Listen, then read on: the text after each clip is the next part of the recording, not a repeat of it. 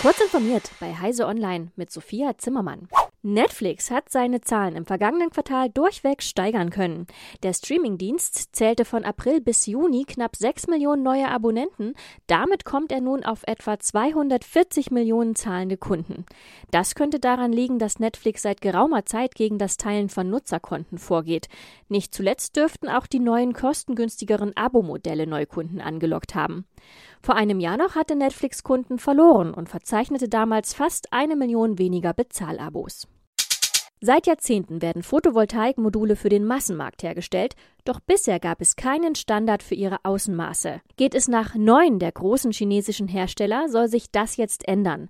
Gemeinsam erklärten sie, dass sie sich auf neue Außenmaße geeinigt haben und die als Standard festschreiben wollen.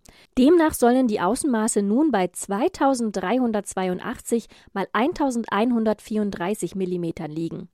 Ebenfalls einheitlich sollen Abstände für Befestigungslöcher auf der langen Seite sein. Aktuelle Module aus der Leistungsklasse um 400 Watt Peak sind in etwa 1,70 Meter lang und ungefähr 1,10 Meter breit.